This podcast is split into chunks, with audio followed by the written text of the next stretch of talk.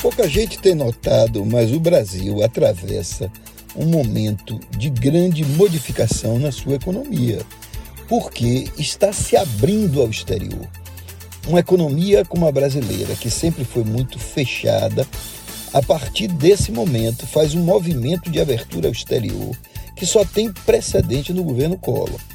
Após reduzir as alíquotas de exportação em 10% no final do ano passado, o governo, esta semana, aprovou uma nova redução de 10% nas alíquotas do imposto de, importação de quase 90% dos produtos que o Brasil compra no exterior.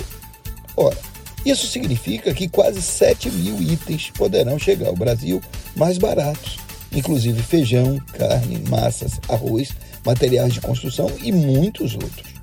A notícia é positiva, porque a economia brasileira é uma das mais fechadas do mundo e sempre protegeu os produtos nacionais da competição externa. E ainda pode ajudar a inflação, porque se a produção estrangeira chegar ao Brasil mais barata, haverá maior concorrência entre os produtos e os preços tendem a cair.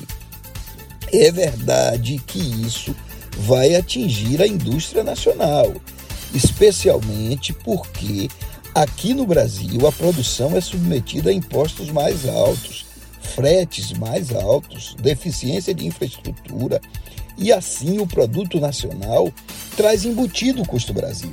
E o empresário vai ter que competir com o produto importado no cenário de crise e de custos em elevação.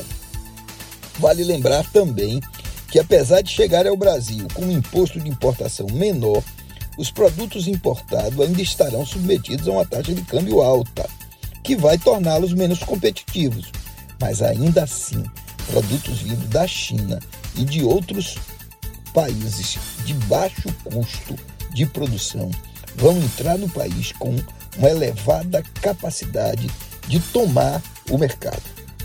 Em resumo, a redução do imposto de importação pode ajudar a reduzir a inflação e estimular a modernização e produtividade da economia, mas vai obrigar o empresariado a competir com o exterior num período pós-pandemia e de aumentos de custos de produção.